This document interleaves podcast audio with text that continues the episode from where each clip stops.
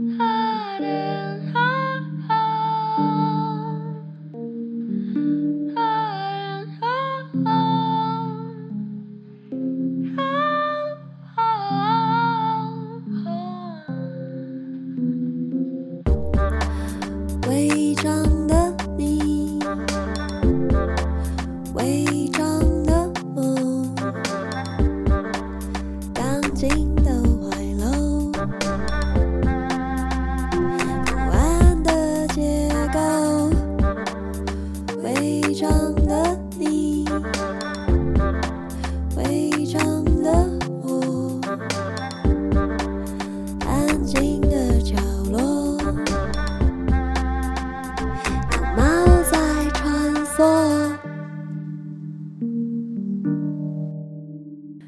好，欢迎收听《违章女生 lalaLand》，我是主持人美女作家李平遥。今天我们请到了一位我非常喜欢的新锐小说家，他现在正在我面前做着怪表情。何文晶，Hello，大家好，小光老师好，我是文晶，你叫小光就好。好，小光，有种在欺负小孩的感觉。好。文静，他是我那时候在看到他的书的时候，我真的不夸张，就是我在邮局刚好在等事情，我身上带着那个那一天我们跟在鸡屁股后面巡路，拿到我就开始看了嘛。我真的是看到就是过号诶、就是我没有听到喊到我的号码。我等我回过神来，我看完好几篇之后，我已经又过了十几二十号了，反正要等很久。呃，我觉得在看这个短篇小说的时候，就是它的名字非常的复杂，就是刚刚我说，我应该没有说错。那一天我们跟在鸡屁股后面寻路。简称鸡屁股吗？对对，就这样简称好了，方便易懂。对，简称鸡屁股，就是你会发现小说的某一种文字的本质、叙述的本质，它一直被揉捏、被展开。然后这一篇其实讲的事情，一开始是一个姐姐，她要去找一只鸡，好了，从这里延伸到她的弟弟，然后她弟弟又延伸到母亲，在一种重男轻女的压力之下，她希望换花，还有个很魔幻的仪式。小说叙事者还要去执行这个仪式。然后中间他发现弟弟自己想要变成妹妹，然后最后要帮弟弟完成一个愿望，是一个非常美的小说。但是中间有非常多的曲折离奇的东西。我觉得文晶在使用文字上面是非常驾轻就熟的。然后当我看见这个作者的年纪是一九九八年出生的时候，我真是吓死，我惊呆了。就 是就是为什么这么年轻，老人才会讲这种话？就是在一个这么年轻的年纪，他已经好像理解了许多人情世故，理解了许多故事该被诉说的方式。所以今天非常高兴可以请到文静本人坐在我们的对面来聊聊看这件事情这样子。然后我一开始想问，因为我看到一个采访说，呃，文静开始写作的时候是因为觉得自己在打工上面很笨拙，然后需要钱，所以开始投文学奖。可以说说看这件事情吗？哦，就是因为大学的时候，我们家里有一点点的小意外，然后就变成妈妈需要。他是老师，然后需要兼比较多的课，就是家里有一点点小累。可是偏偏那个时候，我又刚好双主修的审查有过，还有。有一个不小心去选了系学会的会长，然后也一个不小心不知道为什么就当上了，然后就是时间被占的蛮多的，所以没有办法去做比较长期的稳定的打工，然后我就很需要钱，然后呢，文学奖这种东西就是写了投出去。我好像好像似乎可能也许是一个会写的人，所以就写写看，然后像买乐透一样去投奖，有中就有钱，没中就再写下一篇。台湾有很多的文学奖，所以投很多的话，就会有很多，说不定可以拿到钱的几率。然后我每次投都会投小说跟散文，所以如果狗屎运有中的话，我就可以拿到两倍的钱，就可以稍微减轻一下压力。这样，可这样讲听起来好像文学奖跟乐透都是一个很容易中的东西一样。哦，没有不容易中，我也是失败了很多次，然后才好不容易挤出来可以。收录在那一天，我们跟在鸡屁股后面许录的那几篇，所以就是有收录的，可能就是那九篇。但是其实失败的也有很多篇，哈哈，大概是这样。因为有时候电视会演说，就是有一些想要玩抽奖的人，然后他们会就是彻夜一直在写一些什么兑奖明信片，然后一直记一直记。所以你会记录，就是你投了哪些文学奖，然后有没有中？你有在记这些吗？我有曾经算过，就是学生时期的我可以投多少文学奖，就是我在成大有成大学生的这个身份，然后我可以去投的文学奖有哪些？然后我算了一下，大概是三十几个。虽然说不可能每一次都投，但是就是如果作业写完了，报告做完了，有一些时间就都会投。所以我觉得大学四年应该有个三十多次的参赛经验吧，因为我有记得有一个杂货店，然后它里面会。卖那种一百个包装的牛皮纸袋的大型的厚的那种，然后我有四年把那个投完。可是我每一次都是小说跟散文，当然期间有一些牛皮纸袋会拿去做一些另外的事情。是什么事情？就是像是就是包个本本出货的那个包装。对，所以姑且是要把那一袋记完。所以你的本本是你在大学做这些文学奖投稿的时候，你同时在做同人志吗？对啊，就是有一点累的时候，还是要做一些让自己快乐的事，哈哈。啊，那那时候写同人志是自己会去附近的影印店影印？哦，没有喂，我有。我那个时候在台南念书嘛，可是我觉得我拿我的本本去大学周遭的影印店印，有一点害羞。就是如果我遇到我的同学，我不知道我要怎么怎么说这件事情，就是有点太赤裸了啊。所以我有特别把档案寄到台北，有一个很有名的印同人志的厂商，对对对，就是那一家。所以你寄来台北，他他就是寄。档案给他，然后他就会处理完，然后再把它寄给我，然后看完试稿之后就可以确认发印。对对对。但是这个本本是会完整版会寄到你那时候住的地方。对。但这个这样可以，因为它外面会包起来啊，就就没有关系。它不是摊开的，然后就是赤裸的封面在那边，所以就没有关系。对对对对对，是很棒的厂商呢。所以你没有在台南学校附近印过任何这些你的就是文学之外的？没有，太害羞了。哈，可这样说出来之后，大学同学听到了，他们也都知道了。都知道，就是我们学校会办营队，会让系上的学生去跟高中生做分享。然后我的同学就一直叫我去分享毕业楼，然后我就想说，哇，我的人设在系上人尽皆知呢，就嗯，我活得很真实呢，大概是这样。好，所以那个时候投了这么多文学奖，那你有？大概感觉到你的那个手感跟中奖率吗？因为像是我自己评，后来常评一些学校的文学奖，然后都会有人问我说，要怎么样才能够拿奖？我觉得这是一个非常困难的问题。呃，因为除了学校以外的文学奖，我不太知道我的个别的奖的得奖的几率是什么。嗯。但是我如果投学校的，就是我在大学四年。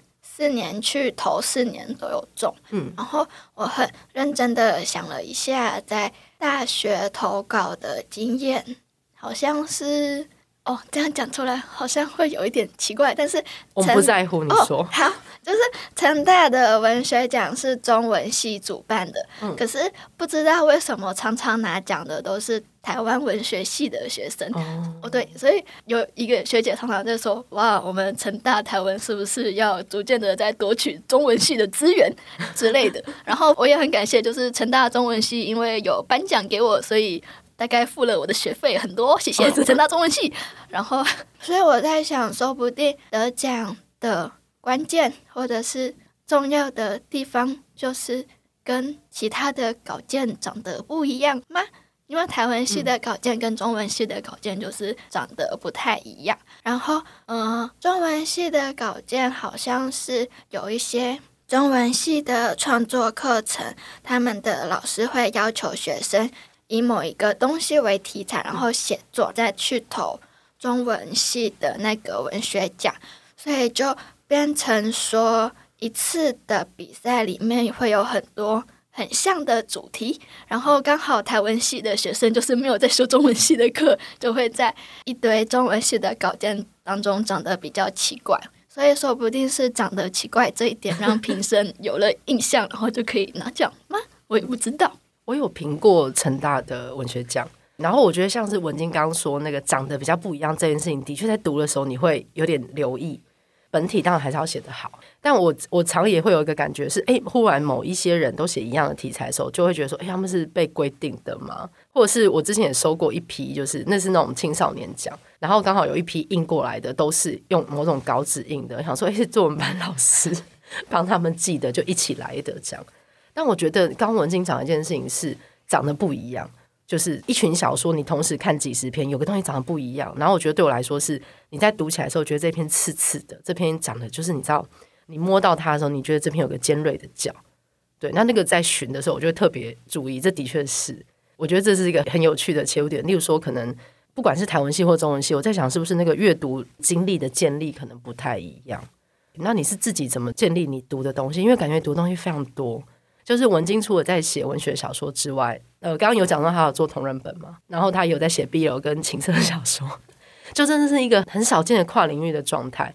然后大学的时候是为了要赚学费、生活费，所以有在写言情小说吗？全部都同时进行的吗？我想一下哈，就是因为我有一段时间一直在投文学奖，可是就是有的时候会发现文学奖的比赛投的有一点多，有那种出版社他会做一些小型的征文，然后反正。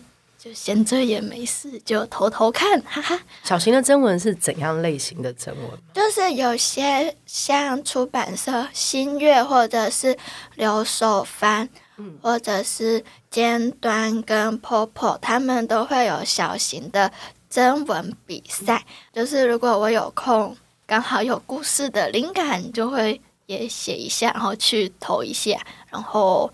啊，有一次在新月的征文，就刚好一个不小心也拿了钱，哈哈。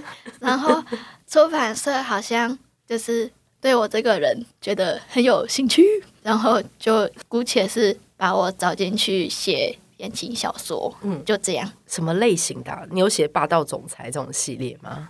哦，目前还没有，说不定以后可以挑战看看。那这个类型是他指明你写，还是你自己想你想要写什么类型？嗯，新月目前现在就是让我开心写什么就写什么，嗯嗯，因为他们现在好像也想要找一种新的台湾的言情小说的感觉嘛，嗯，因为有很多既定的剧情，他们直接从。中国卖会比较快，而且量也多，嗯嗯嗯，对，所以他们就是有很努力的想要在台湾这个创作圈里面找一种新的样子。那我可能就是刚好在里面的实验品之一。哦，嗯，大概是这样。很好玩，嗯，因为我记得，因为我大学是念中文系的，然后记得我们班上有些人就是在做这种外快，而且我大学的时候还是有那个连锁租书店的，所以那个是当时什么言情小说什么进去是一个大本营嘛，就是你一投进去，全部都会去租书。然后我记得那时候好像有学姐问我要不要写，我也不确定，因为我那时候好像也没有投文学奖，他就问我要不要去 打工。然后我记得我那时候听到的价格是写一本言情小说，我大学的时候你出生没多久，对。然后那时候一本是五万，我不知道那个价码的落差。然后我记得我们班上还有别人打的工是写恐怖小说，就是会后来它变成在 Seven 之类的地方上架，一本可能一九九，或是还有以前有做过一种很小的口袋包装的恐怖小说。我记得我们班上那时候一些人在打的是这类型的工。我那时候后来没有接言情小说，后来有点后悔，想说啊，如果写写看，不知道。会是什么样子？我我记得我还特别去找来看，我那时候去找巨量的霸道总裁。那我心想，哇，我好像做不到，就是对，要说做不到，好像也没有真的完全做不到，但是心里又觉得好像做不到，挣扎了很久。而且那时候会用一些很神秘的文字嘛。哦，嗯嗯，对，就是对，嗯，好，了解。我们的电线有通，就是所有的相遇或者是什么，就是看着对方什么，就是那个叙述，我想，哦，我做不来，我真的是想试着写写看，打开电脑又关起来这样子。所以我觉得，对于你讲那个新月在做台湾类型的言情小说，它会长成什么样子啊？没有人知道，就是大家都在一片荒野中摸索，不知道会长出什么东西的感觉。所以有很多人一起在做这件事情吗？你们那个那小小的台湾作者的被密切观察的小组，应该是。有吧？可是因为我们每次跟编辑开会都是单独的，所以我也不太确定，就是他们的实验品们到底有多少人。嗯、为什么听起来像怪奇物语？一人一间，然后在写，看谁超能力强。而且在看的时候，就是除了刚刚在讲脑洞很开这件事情，我刚刚发现一件很可怕的事，就是你是只有遇到有东西要投的时候，你才直接写的，就你不是一个有库存的作者，因为有的人是有库存，然后拿那一篇去看你有什么可以投，可是你是直接针对某个奖，然后才来写的，即时生产的类型。呃，我思考一下。可能就是有一些东西平时就会累积，然后我有那种很多的小纸条的灵感收集，嗯、然后当有一个奖快到了，就从小纸条里面找出一个我最有感觉、觉得可以再用爆发力写完的东西，然后投出去的小纸条，就把它写完。嗯，可能就是火象星座，就是依靠爆发力。我们不是拖延症，我们只是比较有效率。你是母羊座吗？不是。猜错，你是射手座。对，我怎么会猜错呢？你这种强感可。可是我的上身好像是母羊，所以还是有猜对。好，这个强感真的太明确。我有个类似的东西，就是我以前有个笔记本，或者写也是像是小纸条，就会写我那时候想要写的关键字。然后有时候就有时间要写的时候，就翻开来看，我已经看不懂我在写什么。所以你的小纸条写比较明确吗？我的小纸条。我现在最近学到一个词叫做高概念，然后我会把那个每一篇要写的东西先大概的写出剧情出来，然后想要写的关键字也丢进去，想要用的第几人称也丢进去。哦，对，连人称都会写。嗯，我觉得就是有一些故事它长出来，它有自己要去的样子。对对对对，所以就会也把人称都丢进去，虽然。有可能过了一段时间之后，全部都会被推翻，哈哈，那就到时候再说。所以纸条上可能有一张就是写什么喜欢 BDSM 的阿嬷，对对吧？里面有一篇，对我怎么看想说哦，好想拿给我阿嬷看，不是？所以以这个整理出来，我就很喜欢你刚刚讲那个，他会长出他自己的样子。因为我觉得很多时候我在想写东西的时候，它也是放在一个概念里面，然后突然你就觉得它好像长好了。我之前会形容很像邓布利多的厨师盆，就是所有东西都在里面。然后你要把他们这些东西，就是很多边边角角、很多线索全部抽出来之后，这个小说好像就可以开始写了。对，而且我这样写的时候，其实写的时候是非常快的。所以你也是写的很快的吗？就是截止日前那个效率会比较高，可能就是射手座就是要有截止日之前的会比较有效率。嗯嗯，常常有那种他的截稿日是在周六。但是我们学校最近的邮局礼拜五就会关，嗯，所以我就必须要跑到周六有营业的邮局再去把稿件寄出去，嗯，大概就是在截稿日的最后一天就会把稿件寄出去，然后在那之前用前几天把它写完，对，然后去那个邮局的时候会遇到其他人吗？因为台北有一个夜间邮局在台北车站附近，然后你有时候要投一些大型文学奖的时候，最后一天你晚上的时候。你去那边会发现人满为患，每个人手上都拿着一个牛皮纸袋，大家都会互相看来看去，在看对方投什么分类。那是一个很有趣的景观，好酷哦！没有喂、欸，可能是因为成大是一个理工的学校，所以不太会遇到其他。嗯、当然也有可能是有遇到，但是我的交友圈太小，所以认不出来。嗯那想问，那你一直以来的，就从小的那个阅读养成是怎么来的？而且像是你刚刚就说，哎，班上同学都知道你喜欢 BL，我还记得就是喜欢 BL，可能在我大学嘛，大学的时候大家可能不太敢讲，但我觉得现在大家愿意把这些东西说出来，或者是大家不会用奇怪的标签去看它，我觉得非常好。那你是怎么样建立你读的这些东西，或者是说你的日常读物是从哪里来的？应该是我妈妈吧，就是我妈妈。妈妈也喜欢 BL 吗？没有没有，哦、我妈妈、嗯、以为挖到宝，妈妈也喜欢吗？没没有呢，不好意思。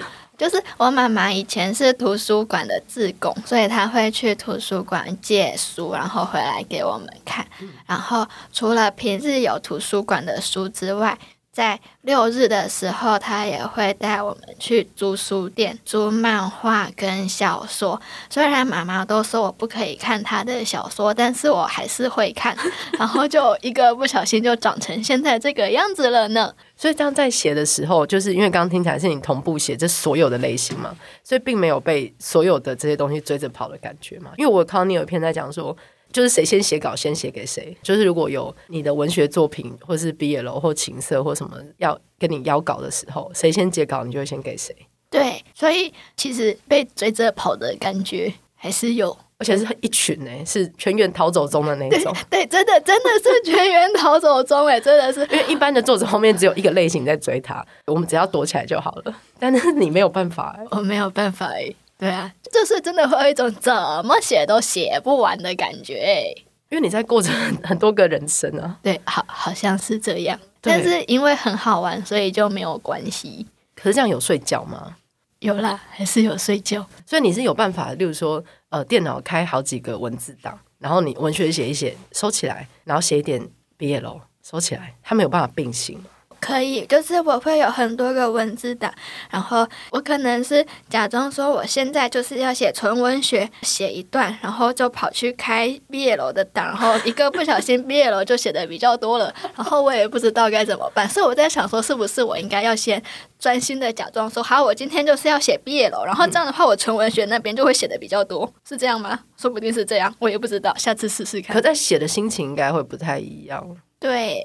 因为我自己如果文学小说写一写，我可能会有一个稿子要交，个专栏要交好，我打开可能写一两段，然后这种想要分析的时候，我没有另外一个视窗，我就去洗衣服，oh. 我就会去洗底，对，我就去摸猫，对，稿子没有进度，但是家里变干净了，那也是很棒，就是家里干净，心灵也干净，工作效率说不定会提升吗？没有，就是越在拖稿子的时候，你发现家里越干净，哦，oh. 已经没有地方可以整理，我该怎么办？只好写稿子了。原来如此，你不是这个类型，不是诶、欸，因为你稿子写不完，嗯，怎么写都写不完呢。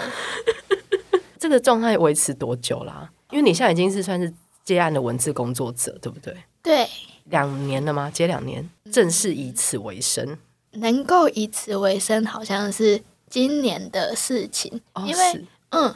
就是我在今年的前三个月还是有去公司工作过，嗯，不到一百天，我就觉得好像写字比较适合我，嗯、所以后来就是在家里认份的写出版社的稿子，然后觉得还是可以以这个为生的，嗯，只要不要去公司就可以了。我想要待在家里，所以目前的上班就是有进公司的记录是一百天，三个月。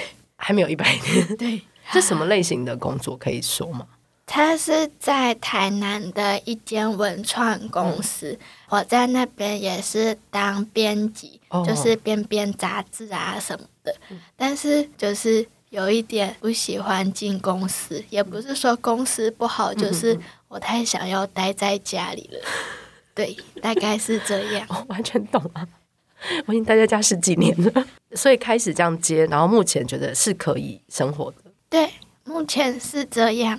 我觉得你可能要忍耐，未来的几年大家都会问你这个问题。哦，就我直到现在还是有问我说：“那你这样子接案生活过得去吗？”哦，我一直好，我会做好心理准备的。而且过年的时候，因为我刚开始接案的时候啊，就是我我在广告公司上过班嘛，然后后来有阵子接案，然后接案不就是你时间很自由嘛？然后我就会想说：“哎，那我平日回家找一下我妈，去我妈店里。”我妈就跟我说：“你不要回来，我不知道该怎么解释你为什么平日会回来。”然后想说，哇，这个东西好严重哦。后来就是可能过年亲戚也会说你现在做什么。然后你知道，对于某一些长辈的想法，你就说哦，我是自由家，他们就会觉得或者自由业，他就觉得哦，你就是无业。对，你现在开始感觉到这件事情了吗？还是你们这一辈已经不会了？现在，因为也有可能是我不太常回家，嗯，所以目前是还没有被长辈问到这些事情。嗯，如果他们有问的话，我就要福报那个经典奖的奖金，假装他很多，可以让我活一年。哈，你要福报多少？我也不知道，要活一年要多少钱？要算一下。好，我算一下，至少要让他们觉得我可以活一年，然后他们不会再问我这个问题。那一年之后怎么办？我就再想想看。还是应该要据实以报，然后让他们觉得你很穷，就会多包你一些红包。哦，是这个路线吗？就比较苦，因为 又说我们是大家族，然后可能某一个表兄弟姐妹工作一直不顺，然后长辈就说啊，给他多一点。我想说，哎，是不是有这个路线？哦，那我可以今年过年的时候回去试试看，如果有成功，请再告诉我。好，所以妈妈会劝你去工作。嗯，可能是因为妈妈是老师，就是公职。嗯就稳定，对所以她也会希望小孩可以有一个稳定的路线。但我就是不太喜欢。那这些各方人马的出版社啊，邀稿他们钱进来是有准时的吗？开始问实际的问题。其实我也不知道准时是什么意思哦。例如说，你有的状态是可能你分段写，然后他要先给你前面的钱，写到某一个比例，要给你中间的钱，然后出版给你钱，或者是有些是出版才给你钱。可是如果你在这中间你写的是一个很长时间的稿子，那你就等于这三到六个月都没有入账哦。你刚刚你看，我看见你刚刚头上出现运转符号。然后，例如说单篇稿子的话，你刚好遇过，就如果写一篇稿子，他就会在下个月刊出的时候给你钱。但有些会拖，有些会加三，再加什么账务时间，所以你要大概知道他们钱什么时候会进来。好，那你有在做 Excel 表或什么把这些东西记起来吗？呃，我有做收支表，但是每一个出版社什么时候会给钱，我不太知道，也有可能是因为我太害羞，不好意思问。可以可以确认一下，这样子。好，就说就说你这样记账比较方便，因为如果有时候钱拖很多，或是可能以前我有听过有译者，他们可能就是出版是我不知道为什么很多年前的，就是他是说出版之后再给你钱，但那本书不知道为什么一直上不了那个出版排程，所以他拖了很久，一年才拿到钱。就是你会听过很多诡异的例子，或者是我自己做文案的时候有听过，就是某一种算法是你最后商品发布之后给尾金。就那商品那时候好死不死没有发布，所以他的尾款一直没收到，所以可能要注意一下这些文字方面，我觉得比较不会有这么多奇怪的条款了。但是你还是多少要知道每一个案子的钱什么时候进来，然后你以后可能接案类型更多会遇到更多奇怪的事情。好，就是做个 Excel 表，然后可能手边你大概要知道自己每个月会花多少钱，基本开支嘛。然后基本开支知道之后，最保险的是你有大概六个月的周转金，这六个月没有任何钱进来，你还是能够存活。所以假设你一个月可能你花三万好了，那你至少账户里要有十八万，就大概压一个那个钱，然后那笔钱是你尽量不要动到的。可是不得已动到还是可以动，就是你知道你有一笔可以有半年生活无余的钱，它也可以作为一些什么意外的或者临时要干嘛的一个开支。好。我会谨记小光的教导，是前辈给的教导。好，听众朋友也可以，听众朋友也可以把它记起来。这是生活小诀窍。看起来太像高中生了，对不起。对，我就要记一下。好，对啊，对，刚开始没问题的。好，对，那你有你的劳健保是有挂在什么工会上面的吗？有啊，那就没问题了。你做的很好。对，对不起，刚刚大离题。那目前写作这件事还是开心的吗？对，目前还是有感觉到渐渐不开心吗？如果再追的太多的话，说不定会有一点累。可是这这样有想要关哪一条路线吗？还没有想到哎，就是还有体力就继续被追啦。对啊，说不定就是趁年轻的时候多写一点，这样我老的时候只要收版税就好了耶，一箭穿心。呃趁年轻多写点很好啊，对。可是你写类型真的太多了，想说这是一个过劳的新手创作者哦。可是新手创作者一定都是过劳的，才有办法稳下来这样子。你现在每天睡几个小时啊？我还是姑且会睡八个小时啊。哦、对对，还是要健康生活。睡好多。对，妈妈说健康生活才是本钱。好，那没什么问题。对，然后其他的时间就还是会写东西。嗯。我好像就是工作是写字，娱乐也是写字。对啊，但是写 BL 很快乐啊，所以他也还是娱乐。那写文学没有那么快乐。呃，哇，这个问题，好喜欢这个地狱的哀鸣。也不是说不快乐啦，但是有的时候就是写 BL 好像比较快乐一点，就是 BL 有一种自己在拯救世界，跟全世界的腐女小伙伴一起在这个世界里面快乐的游玩。就嗯，我有时候我都觉得写 BL 或者是会写这种为大家带来一种很纯粹的快乐的人，我觉得他们的那个就是我们不是都说什么，你今生要储存一些什么好报，你来世才会投胎到比较好的状态吗？我都觉得，在这个辈子，就是写毕业楼或者是当偶像，让大家可以感受到纯粹快乐的人，来世应该都会有福报哦。对，希望我来世可以有福报，然后就可以写更多 BL。对，好快乐哦！我觉得好像有感觉到，就是因为我在读文经的文学小说，其实它的本质是重的，它其实是偏都蛮直面某一些家庭里的，不管是伤害，或者是断裂，或者是不得不。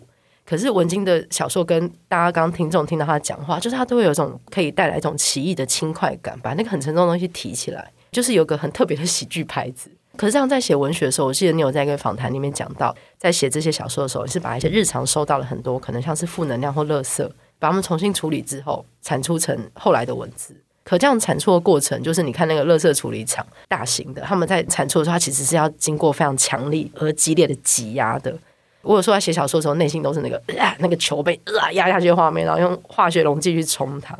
所以你自己在写的时候是怎样的感觉？把这些东西转化成现在我们看见的这个文字？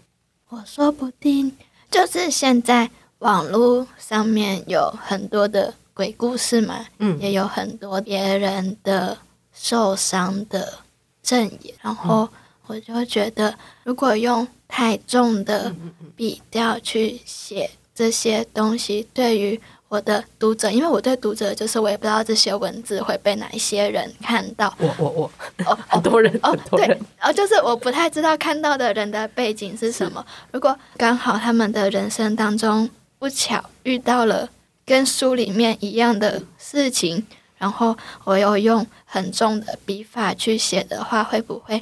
又给他们造成二度伤害，输出去之后，我其实也没有办法做戏剧治疗的再复原，嗯、就是我没有办法随意的开启别人的创伤，然后就把它丢着不管了，还是会想说，那能不能用比较轻一点的事情去写这样子的东西？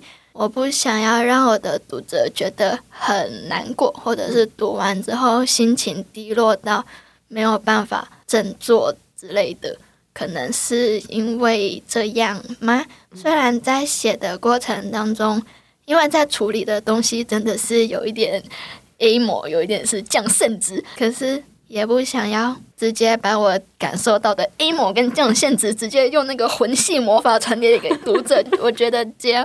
对读者有一点不好意思，而且读者他们在他们的人生当中一定也有很多很忙很累的时候。然后他们如果只是想要休闲娱乐，一个不小心看到我的小说，然后一个不小心翻开之后读到靠腰啊，这个东西怎么会这么的沉重？然后他们想要娱乐的心就啪的没有了，我就会毁掉他们的一天。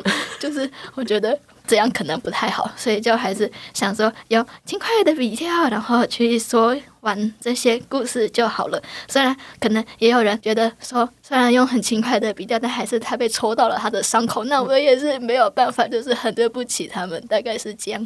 就去看你的毕业了吧，如果被戳到。好，我在看的时候也是这种感觉，就是我觉得你一直在试着调整那个平衡，对，而且很温柔的在为。对方，不管是荧幕对方，或者是看着书的那一方的人着想。你刚刚讲阴谋跟降圣值，我是第一次在现实生活中听到有人讲出来，因为我之前看到这个词都是在那个网络上面的留言，我大概知道它是什么意思，但我可以请你解释一下它到底什么意思吗？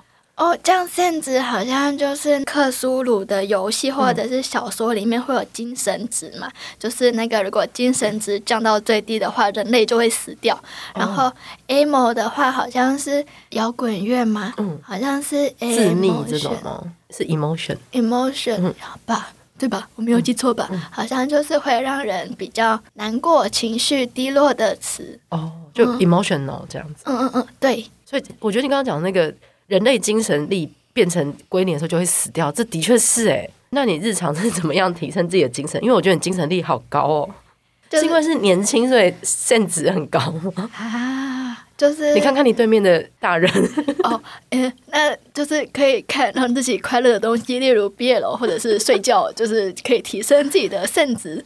有除了 BL 之外，我有我之前有听到学生推荐我去看一些这样，我还没有体悟到如何得到纯粹的快乐，我会再努力的。哦，不用努力也没关系啦，人生就是。有了，我看一些百合，百合觉得哦，好像会回回血一些这样。那很棒，找一些会让自己回血的东西。好，回血的东西，请大家记得，就是无论你几岁，无论你的圣值高低，请你记得要找一些让自己回血的东西。然后今天非常谢谢文静来我们节目，就是我非常喜欢他的那一天，我们跟在鸡屁股后面巡逻里面的每一篇，真的是脑洞大开到不可思议，非常棒，是一个非常值得推荐的创作者。那再次谢谢文晶，谢谢小光，谢谢听众。好，伪装女生拉拉链，我们下次见，拜拜，拜。